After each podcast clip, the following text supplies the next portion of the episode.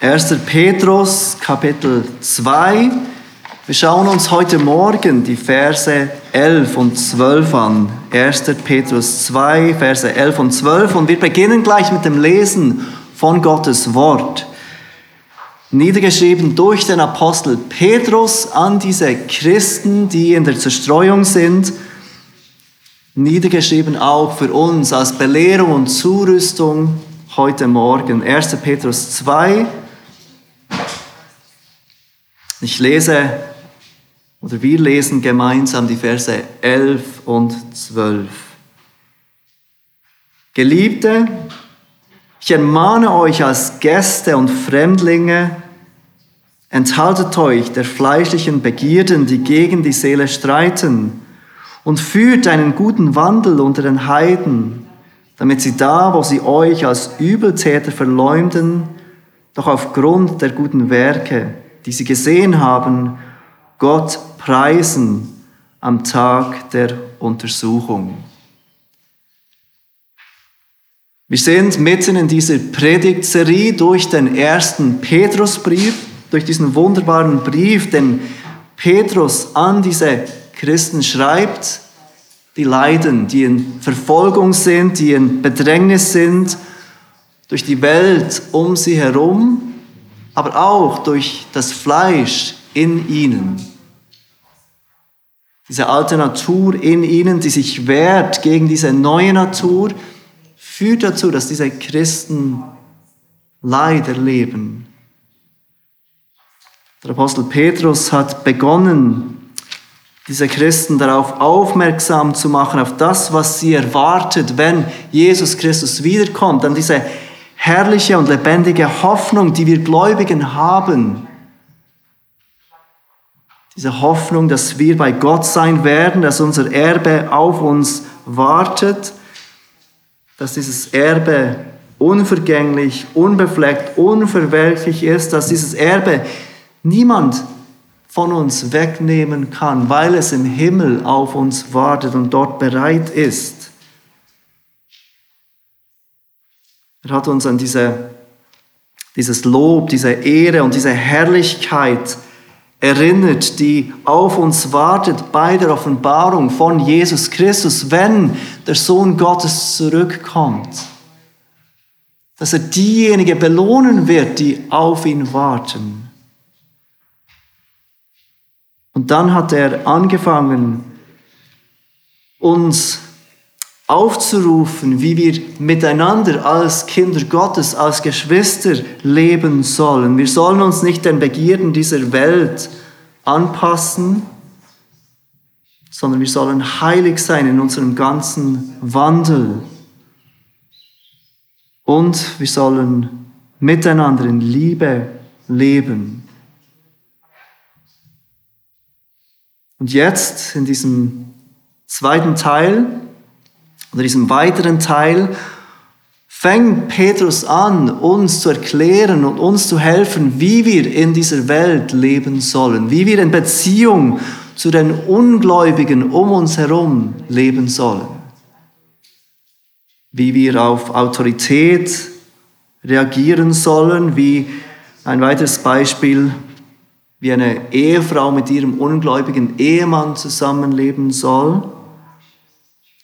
Und bevor er damit anfängt, mit diesen konkreten Beispielen, wie wir als Christen unter Ungläubigen leben sollen, gibt er uns diese zwei Verse, um uns generell zu helfen, wie wir in dieser Welt leben sollen. Und er sagt in diesen Versen 11 und 12 drei Dinge, die wir heute Morgen gemeinsam anschauen wollen. Und ich habe sie zusammengefasst mit erstens Identität, zweitens Ermahnung und drittens Ziel. Das sind die Predigtpunkte von heute Morgen. Identität, Ermahnung und Ziel. Und bei all diesen Punkten erwähnt er zwei Dinge zwei Wahrheiten. Zwei Dinge zur Identität, zwei Dinge zur Ermahnung und zwei Dinge zum Ziel. Und wir fangen an mit diesem ersten Punkt der Identität. Wenn wir den Anfang von Vers 11 lesen, dann erkennen wir gleich diese zwei Dinge, die Petrus über unsere Identität sagt. Als erstes spricht Petrus diese Christen an mit dem Begriff Geliebte. Fängt diesen Abschnitt an mit diesem Wort, mit dieser Anrede. Geliebte. Dieses Wort beschreibt jemanden, der in einer speziellen Beziehung zu jemandem steht, jemand, der fest geliebt ist. Und das erste Mal, dass wir dieses Wort sehen, diesen Begriff Geliebte, ist in Matthäus 3, Vers 17. Ihr kennt, viele von euch kennen diese Stelle, Johannes der Täufer tauft Jesus und dann kommt diese Stimme vom Himmel herab, die sagt, dies ist mein geliebter Sohn, an dem ich wohlgefallen habe. Dieses Wort Geliebte wird gebraucht, um Jesus zu beschreiben und diese Beziehung, die der Vater mit seinem Sohn hat. Und auch die weiteren Male, wo dieses Wort im Neuen Testament vorkommt, in, besonders in den Evangelien, beschreibt es diese Beziehung zwischen dem Vater und dem Sohn, wie der Vater seinen Sohn liebt. Dann in den Briefen braucht Paulus dieses Wort, um seine väterliche Liebe auszudrücken für die Christen in diesen Gemeinden, die er zum Teil gegründet hat, an diese Christen, an die er schreibt. Und er spricht diese Christen an mit Geliebte, um seine väterliche Liebe zu diesen Christen auszudrücken. Ein Beispiel finden wir im 1. Timotheus 4, Vers 17, wo er von Timotheus schreibt, dass mein geliebtes und treues Kind im Herrn.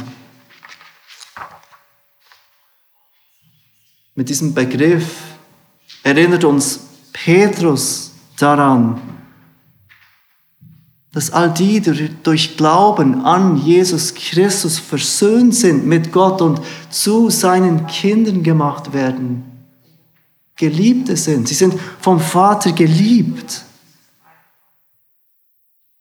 Wir sind von diesem guten himmlischen Vater geliebt.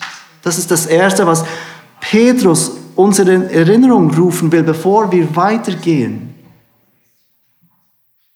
Wenn du heute Morgen hier bist und du vertraust darauf, dass Jesus, der sündlose Sohn Gottes, für dich am Kreuz gestorben ist. Du vertraust darauf, dass dich Gott gerecht spricht durch diese Gerechtigkeit von seinem Sohn. Dann bist du ein geliebtes Kind Gottes. Geliebte. Das ist das Erste, was Petrus uns über unsere Identität sagt. Bist du dir dieser Liebe bewusst, die Gott der Vater für dich hat, wenn du in Christus bist? Dass du ein geliebter Sohn, eine geliebte Tochter bist von diesem himmlischen Vater.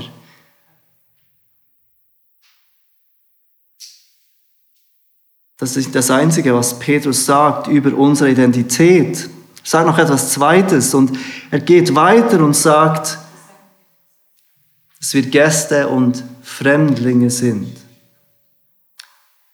Schon im Kapitel 1, Vers 1 hat er die Empfänger dieses Briefes als Fremdlinge genannt. Petrus, Apostel Jesu Christi, an die Fremdlinge in der Zerstreuung als Christen sind wir Fremdlinge, Gäste oder Pilger, die zwar hier und jetzt leben in dieser Welt, doch unsere Heimat ist nicht in dieser Welt. Wir sind Gäste ohne Bürgerrecht, wie es der Hebräerbrief beschreibt. Wir trachten nach einem besseren Vaterland, nach einem himmlischen. Und liebe Geschwister, es ist so wichtig, dass wir uns dies immer wieder bewusst machen. Diese Welt ist nicht unser Zuhause. Wir suchen nicht unsere Erfüllung in dem, was diese Welt zu bieten hat. Wir dürfen all die guten Gaben, die uns Gott in dieser Welt gibt, genießen. Doch gleichzeitig dürfen wir nicht zu komfortabel werden. Wir dürfen es uns nicht zu gemütlich machen, als wäre diese Welt alles. In dieser Welt, wie uns Petrus erinnert, sind wir als Geliebte von Gott in dieser Welt Gäste und Fremdlinge. Auf irgendeine Art gehören wir nicht zu dieser Welt. Wir gehören nicht hierhin, obwohl wir hier leben. Und deshalb sollten wir nicht überrascht sein, wenn die Welt uns, unsere Ansichten, unsere Lebensweise nicht versteht und nicht gut heißt. Als ich mir letzte Woche Gedanken gemacht habe über diesen Abschnitt, musste ich an unsere Schwester Maimi denken. Maimi kam vor eineinhalb Jahren aus Japan in die Schweiz, um zu studieren. Und sie wurde in dieser Zeit durch Gottes, Gottes Gnade ein Kind von Gott. Sie erhielt neues Leben durch Glauben an Jesus. Am letzten Mittwoch ging sie zurück nach Hause, zurück in ihre alte Heimat, in ihre Herkunftsfamilie. Aber Maimi ging nicht gleich zurück, wie sie gekommen ist. Sie ist jetzt durch ihr neues Leben in Jesus ein Gast und ein Fremdling, genau in dieser Kultur, in der sie aufgewachsen ist. Ihre neuen Ansichten, ihre neue Lebensweise ist jetzt fremd dort, wo sie aufgewachsen ist. Und wir sollten beten für unsere Schwester Maimi, dass sie Bewahrung erfahren darf, dass sie stark sein darf in ihrem Glauben, als Gast und Fremdling zu leben in diesem Land. Nachdem Petrus uns unsere Identität in Erinnerung ruft, erstens, wir sind Geliebte, von Gott dem Vater und zweitens, wir sind Gäste und Fremdlinge in dieser Welt, fährt er weiter mit seiner Ermahnung. Und das ist der zweite Punkt, den wir gemeinsam anschauen wollen. Was ist die Ermahnung, die Petrus für uns hat heute Morgen in diesen zwei Versen? Petrus fährt weiter mit den Worten, ich ermahne euch. Und dieses Wort ermahnen bedeutet, dass er sie in dieser Sache auf seine Seite ruft. Er will, dass er gehört wird. Er will, dass sie auf seine Seite kommen. Er appelliert an sie. Er ermahnt und ermutigt sie ernsthaft, auf ihn zu hören und entsprechend zu handeln. Und auch diese Ermahnung hat zwei Teile. Im ersten Teil spricht er vom Enthalten. Vers 11 fährt weiter, enthaltet euch der fleischlichen Begierden, die gegen die Seele streiten. Das ist der erste Teil dieser Ermahnung. Geliebte, die ihr Gäste und Fremdlinge seid in dieser Welt, enthaltet euch der fleischlichen Begierden, die gegen die Seele streiten. Das Wort enthalten bedeutet sich distanzieren von etwas, von etwas fernbleiben, etwas vermeiden. Und von was? Von was sollen wir uns enthalten? Wo sollen wir uns distanzieren? Wo sollen wir fernbleiben? Der Apostel Petrus beschreibt, beschreibt es mit diesen fleischlichen Begierden. Enthaltet euch der fleischlichen Begierden. Wir könnten versucht sein, wenn wir dieses Wort lesen, diese fleischlichen Begierden, zu denken, dass Petrus hier ausschließlich oder vor allem von sexueller Sünde spricht. Doch Petrus hat weit mehr im Blick als nur das. Wenn er an fleischliche Begierden denkt, dann braucht er fleischlich nicht im Sinne unseres Körpers, im Sinne unseres materiellen Fleisches, nein, er braucht es im Sinne unserer alten Natur. Ich möchte euch bitten, kurz zum Galaterbrief zu gehen. Im Galaterbrief Kapitel 5 beschreibt Paulus diese, dieses Fleisch und diese Werke des Fleisches. Und wir sehen dort, dass es weit mehr beinhaltet als Dinge oder Sünden, die wir mit unserem Körper tun. Galater 5, Vers 19 bis Vers 21.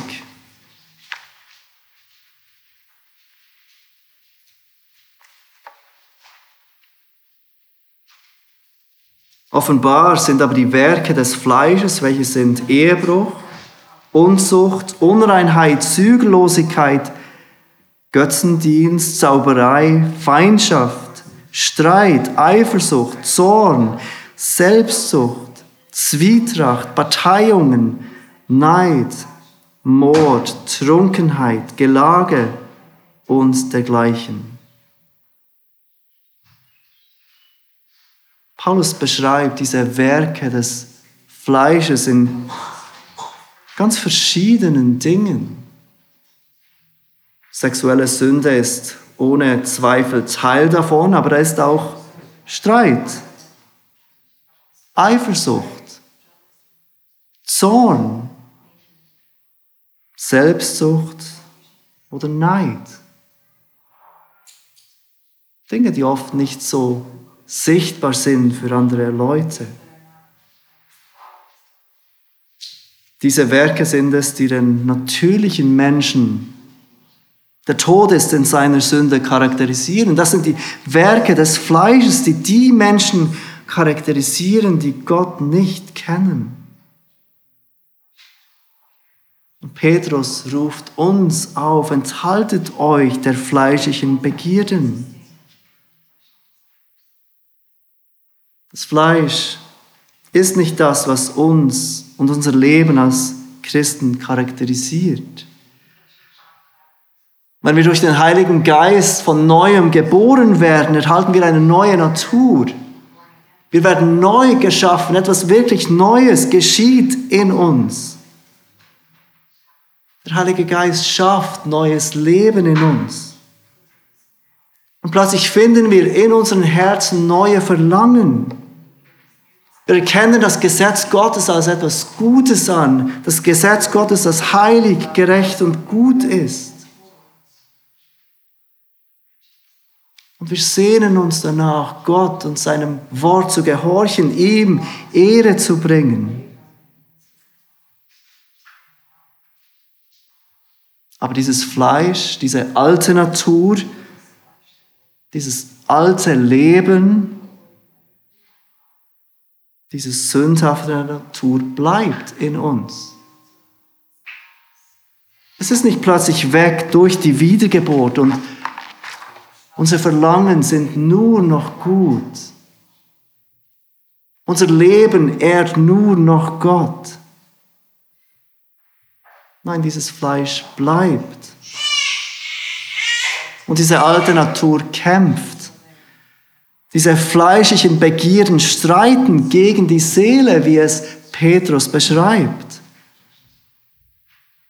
Dieses Wort streiten, es ist so übersetzt in der Schlachterversion, ist eigentlich viel zu milde, um das zu beschreiben, was Petrus im Blick hat.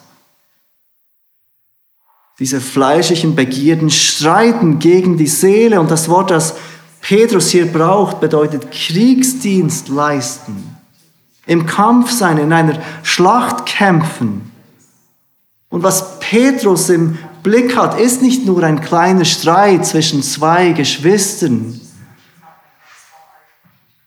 Nein, es ist ein Krieg, es ist eine Schlacht, die in unseren Herzen stattfindet. Eine Schlacht zwischen diesem Fleisch und diesen alten Verlangen und unserem Geist, unserem neuen Verlangen.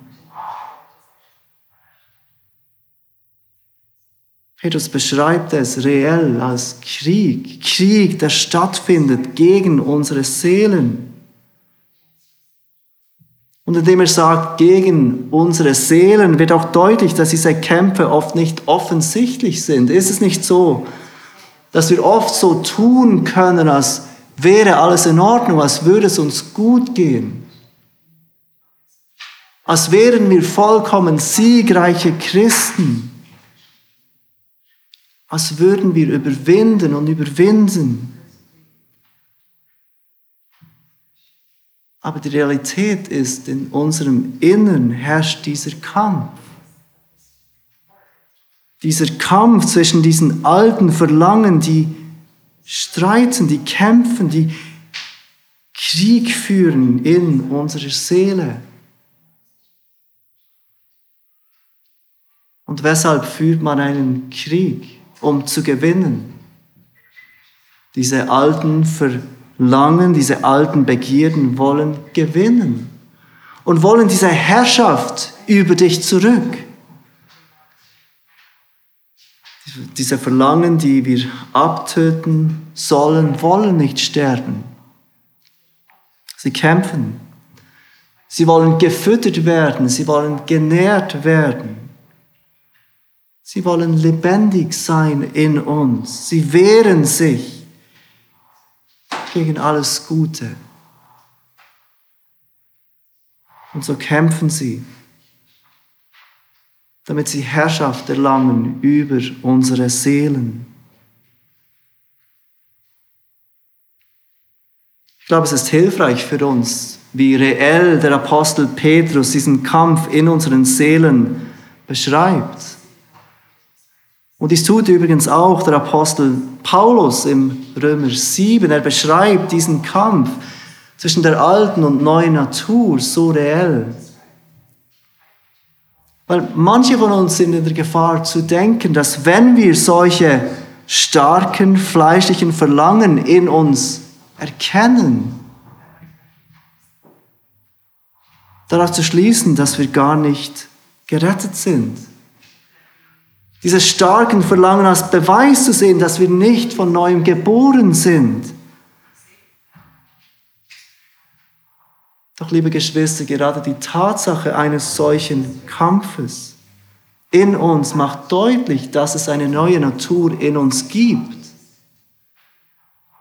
Dass wir eine neue Schöpfung sind.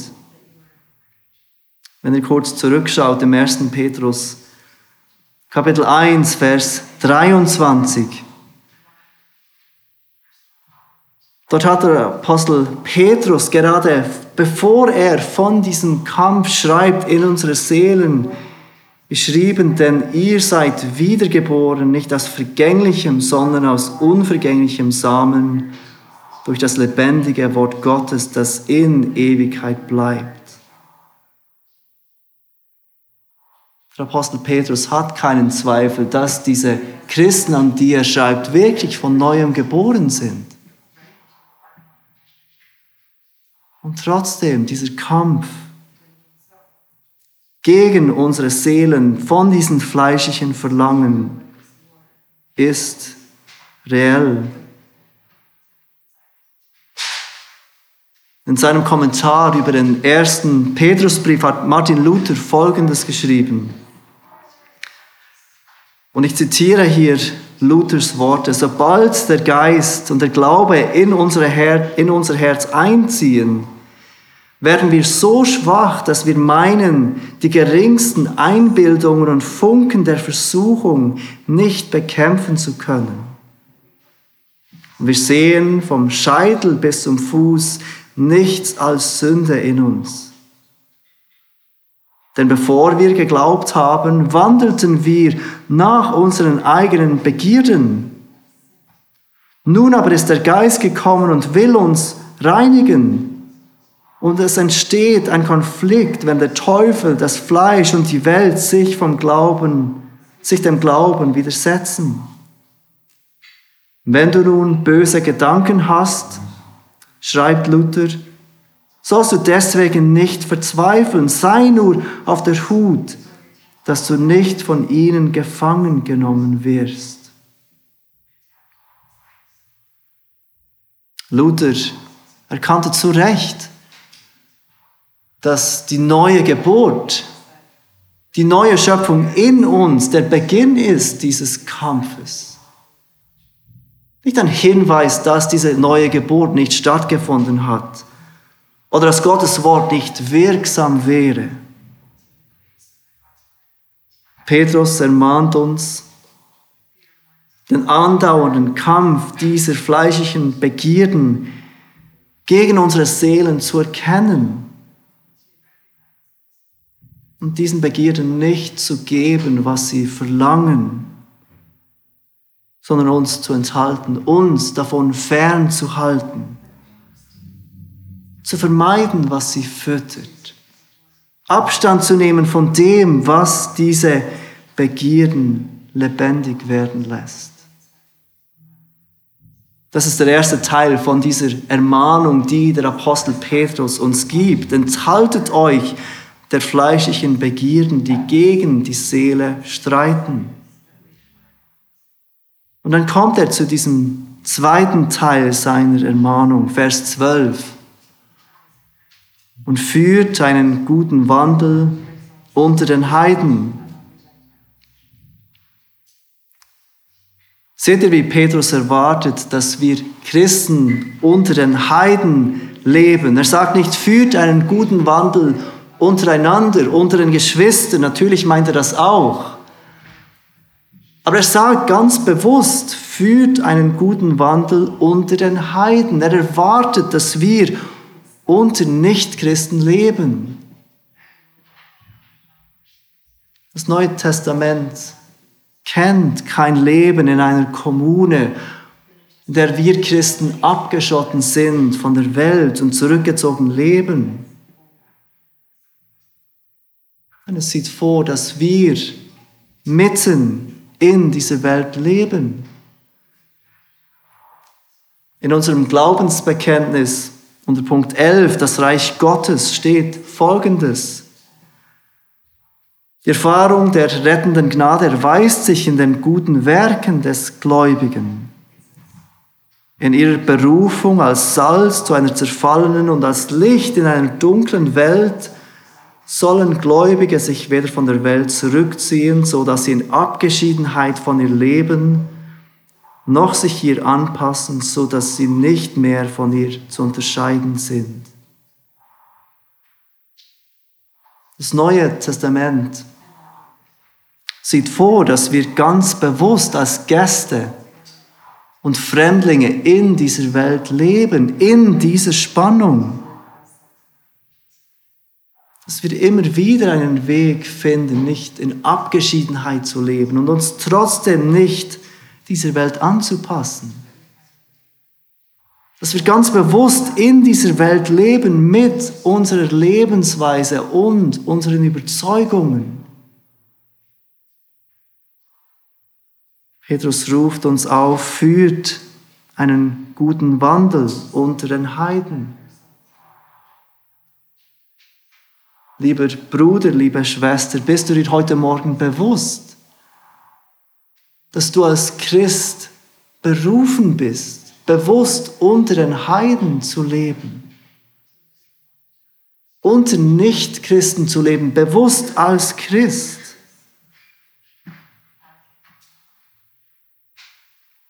Petrus ruft uns auf zu diesem guten Wandel. Und wie sieht dieser gute Wandel aus? Ich glaube, es hilft uns, wenn wir weiterlesen, was er mit diesem guten Wandel meint. Damit sie da, wo sie euch als Übeltäter verleumden, doch aufgrund der guten Werke, die sie gesehen haben, und dann geht er noch weiter. Seht ihr, er bringt diesen guten Wandel mit unseren guten Werken, die andere sehen können in Verbindung. Wir sollen unser Leben auf eine Art und Weise leben unter den Heiden, dass sie gute Werke an uns erkennen. Wie würden die Menschen, die Jesus nicht kennen, in deinem Umfeld dich beschreiben? Menschen, die du in deinem Alltag antriffst, sehen sie jemanden, der gewissenhafter arbeitet als andere? Sehen sie jemanden, der ehrlicher ist als andere? Sind sie jemanden, der hilfsbereiter ist, der dankbarer ist als andere? Wenn sie dich beschreiben würden, was würden sie über dich sagen? Das ist die Ermahnung von Petrus an uns heute Morgen. Enthaltet euch der fleischlichen Begierden und zweitens führt einen guten Wandel unter den Heiden. Und dann kommt er zum Ziel. Wozu das alles? Was ist das Ziel von dem oder der Zweck von dem? Und das bringt uns zu diesem dritten Punkt, Ziel in Vers 12, damit sie da wo sie euch als Übeltäter verleumden, doch aufgrund der guten Werke, die sie gesehen haben, Gott preisen am Tag der Untersuchung. Hier, wie gesagt, sind es zwei Dinge, die Petrus uns sagt, zwei Dinge, die zu diesem Ziel gehören. Weshalb sollen wir uns enthalten? Weshalb sollen wir einen guten Lebenswandel leben? Und das erste, der erste Teil dieses Ziels ist Evangelisation, damit Menschen zum Glauben an Jesus Christus kommen. Seht, wie Petrus diese Leute beschreibt im Vers 12. Er beschreibt sie als Menschen, die uns jetzt als Übeltäter verleumden, die uns jetzt anschauen und wenn er sagt verleumden, dann heißt es, sie haben nicht wirklich etwas Böses gegen uns zu sagen. Es ist nicht berechtigt, was sie gegen uns vorbringen. Wir sind nicht lieblos. Wir sind nicht Menschen, die die Gesellschaft spalten. Diese Vorwürfe, die sie uns machen, sind nicht wahr und richtig. Nein, sie verleumden uns als Übeltäter. Doch in diesen Menschen geschieht etwas. An diesem Tag der Untersuchung preisen sie Gott. Was ist der Tag der Untersuchung? Das ist nicht ein Wort oder Begriff, den wir oft brauchen. Im Lukas-Kapitel wird der gleiche Begriff gebraucht, Lukas 19, 44. Und dort wird dieser Begriff gebraucht, um das Gericht, das über Jerusalem äh, kommt. Also Jesus braucht diesen Begriff, er kündigt das Gericht an, das über Jerusalem kommt. Und er sagt dort, weil du die Zeit deiner Heimsuchung, und das ist das gleiche Wort, nicht erkannt hast. Das Gericht kommt über Jerusalem weil sie die Zeit ihrer Heimsuchung nicht erkannt haben. Und dort beschreibt diesen Begriff die Zeit des Heils. Sie haben diese Zeit, als Jesus kam, um Heil zu bringen, nicht erkannt. Und deshalb kommt dieses Gericht über sie. Hier im ersten Petrus scheint dieses dieser Tag der Untersuchung, jedoch das Gericht zu beschreiben. Dieser Tag, wenn Jesus Christus zurückkommt und Gericht bringen wird. Diese Menschen, die einst Christen verleumdeten, beschreibt Petrus, werden jetzt Gott preisen. Und weshalb? Weil sie die guten Werke dieser Christen gesehen haben.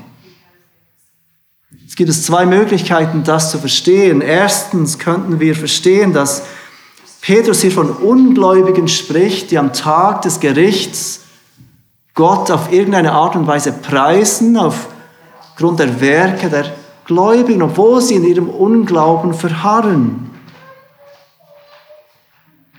Oder die zweite Möglichkeit, und ich denke, das ist weit wahrscheinlicher.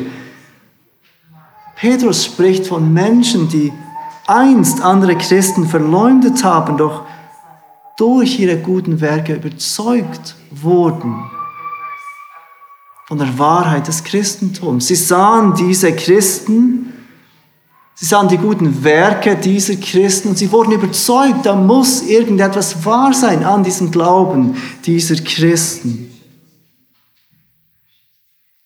Und sie kamen zum Glauben. So beschreibt Petrus, dass, dass dieses eine Ziel unseres guten Wandels ist, dass nichtgläubige Menschen uns anschauen und sehen, an diesen Leuten ist irgendetwas anders. Ich will mehr wissen über diesen Jesus, dem sie nachfolgen. Ist es nicht oft so, wenn wir mit Menschen sprechen, dass wir gerade das Umgekehrte erfahren? Dass sie irgendwelche schlechten Erfahrungen gemacht haben mit Christen oder mit Menschen, die sich Christen nennen und sagen, nein, ich will nichts wissen von diesem Jesus, dem du nachfolgst. Denn in der Vergangenheit haben Christen Andersgläubige getötet. Oder was auch immer sie aufbringen mögen. Oft ist es so, dass schlechte Dinge getan im Namen von Jesus Christus, es uns schwer machen, auf offene Ohren zu stoßen bei Menschen.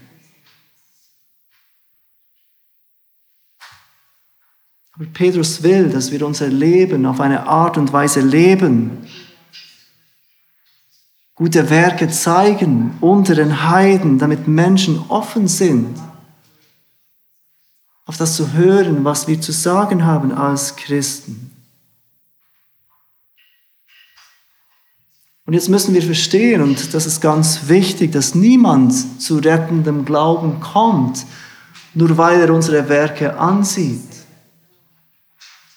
Niemand wird gerettet, indem er sagt, ja, diese Menschen tun gute Werke und ich möchte auch gute Werke tun.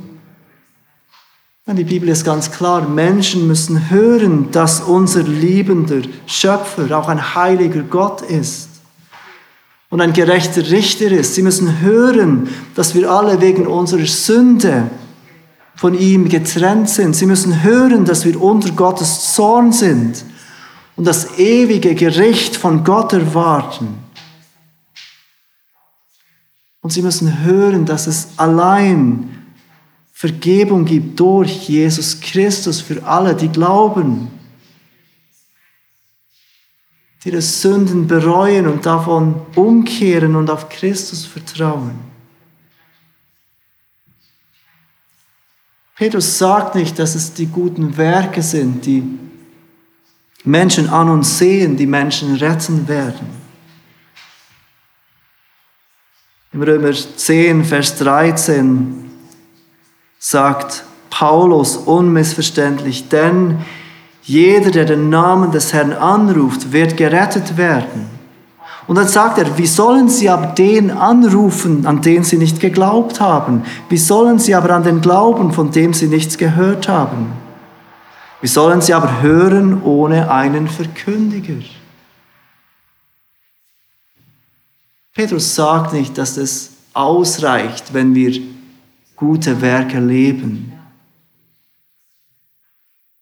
Damit Menschen gerettet werden können, müssen wir das Evangelium zu ihnen bringen. Aber unsere guten Werke, unsere Lebensweise gibt Menschen einen Grund, auf das zu hören, was wir sagen. Unsere, gut, unsere guten Werke geben Menschen einen Grund, in unsere Mitte zu kommen. Als Gemeinde oder auch als Familien zu uns an den Tisch zu kommen, wo sie das Evangelium hören. Petrus ruft uns auf, unser Leben auf eine Art und Weise zu leben, dass gute Werke sichtbar sind, dass Menschen uns anschauen können und sagen können, diese Menschen leben anders. Und er lehrt hier nichts anderes als das, was Jesus in Matthäus 5 lehrte. Wir haben es schon gelesen heute Morgen, Matthäus 5, Verse 14 bis 16. Ihr seid das Licht der Welt. Es kann eine Stadt, die auf einem Berg liegt, nicht verborgen bleiben. Man zündet auch nicht ein Licht an und setzt es unter den Scheffel, sondern auf den Leuchter. So leuchtet es allen, die im Haus sind. So soll euer Licht leuchten vor den Leuten, dass sie eure guten Werke sehen und euren Vater im Himmel preisen. Evangelisation, die Rettung Verlorener, dass Menschen zum Glauben an Jesus Christus kommen, das ist das erste Ziel, weshalb wir einen guten Wandel führen sollen. Menschen sollen unsere Werke sehen, damit unser Leben eine offene und öffentliche Einladung ist, auf das zu hören, was wir glauben. Aber ich habe gesagt, Petrus hat noch eine, etwas Zweites, ein zweiter Aspekt dieses Zieles neben dieser Evangelisation. Das zweite ist Gottes Ehre. Gottes Ehre. Schaut doch noch einmal den Schluss von Vers 12 an, damit sie Gott preisen am Tag der Untersuchung. Schlussendlich geht es bei all dem nicht in erster Linie um uns Menschen, nicht um uns, nicht um die Menschen, die gerettet werden, sondern es geht in erster Linie um Gott. All diese guten Werke, die wir tun als Gläubige, damit Menschen Gott preisen, sollen geschehen, damit Gott gepriesen wird.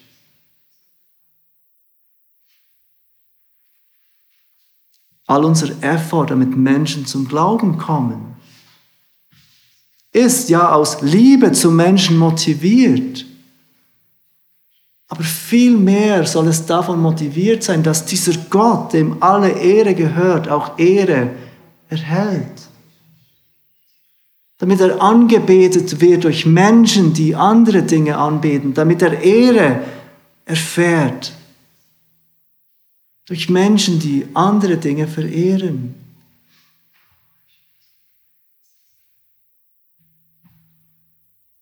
Gott soll Ehre erhalten. Gott soll gepriesen werden an diesem Tag des Gerichts. Deshalb sollen wir einen guten Wandel leben. Deshalb sollen Heiden, unter denen wir leben, unsere guten Werke sehen damit dieser Gott dem alle Ehre gebührt, Ehre erhält. Durch Menschen, die ihn nicht kennen, durch Menschen, die fern sind von ihm.